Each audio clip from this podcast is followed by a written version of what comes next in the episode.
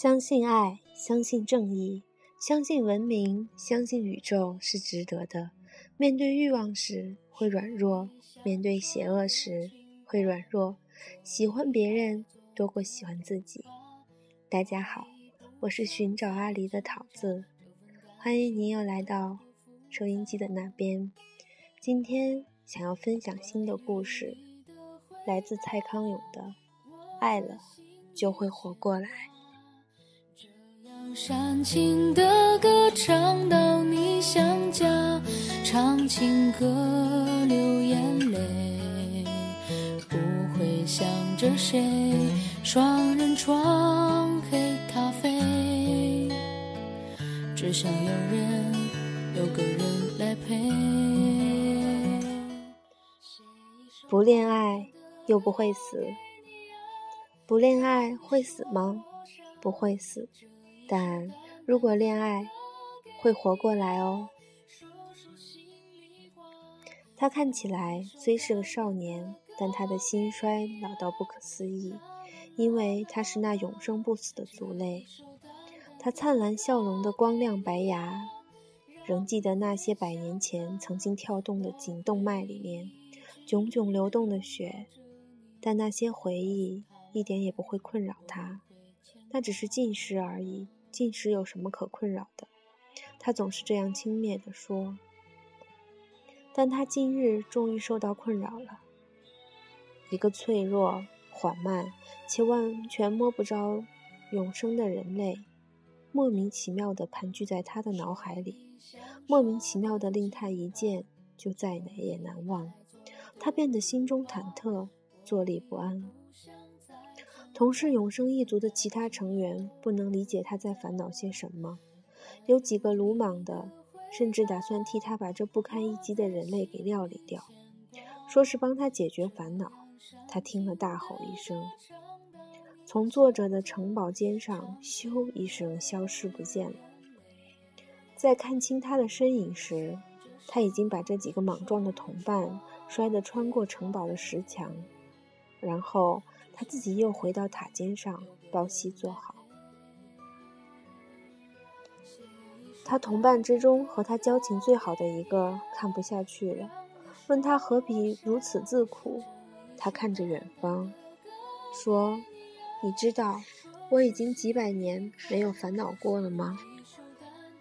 他的朋友说：“这就是无法摆脱烦恼的平庸人类最羡慕我们的地方啊。”他苦笑，看着他的好友，说：“凝结不动的，只能算是雕像吧？你不觉得我们凝结不动的永生，会令我们绝望吗？明天来不来，到底有什么关系？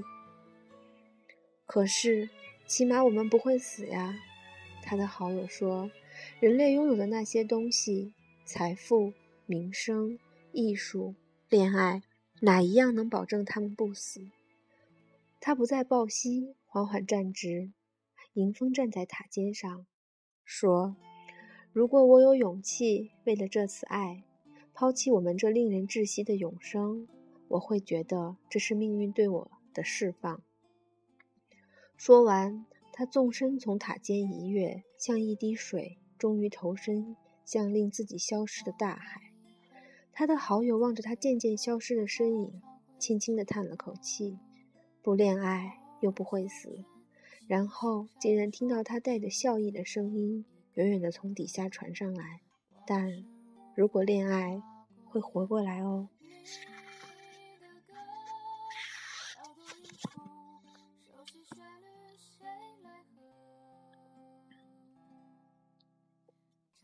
故事二，以后跟你的恋爱啊。好像去一个遥远的异国旅行，沿路都很开心。就算心里知道，绝对没有机会在那里定居。哪儿去了？洁白翅膀，美丽天使不见了。曾经以为世界很美。两人在一起的时候，既不谈过去，也不谈未来，他们只是一味的用心取悦对方，用力的拥抱和亲吻，用心教导对方怎么用不同的眼光去看待沉闷的世界，而使世界看起来更有趣些。他们想去哪玩，就立刻出发；他们想要送对方什么，就立刻购买或掠夺。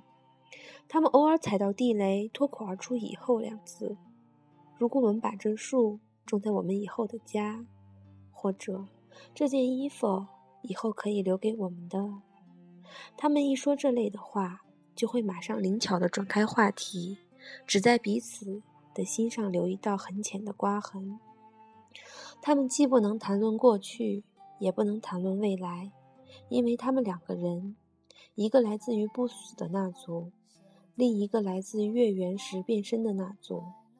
依据以往的经验，他们这两族没有什么以后的，他们的以后注定是相互毁灭。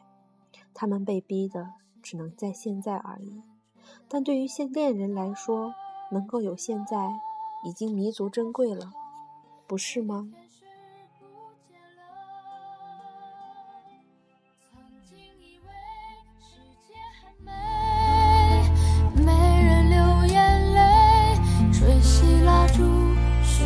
心愿全都会实现。原来的我怀念从前，是因为太留恋懵懂的岁月中，只收藏了简单的笑脸。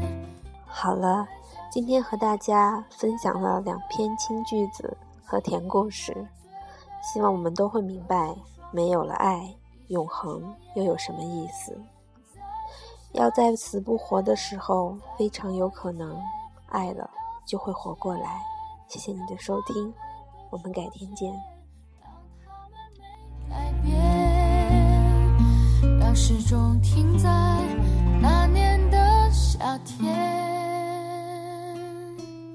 让时钟停在那年。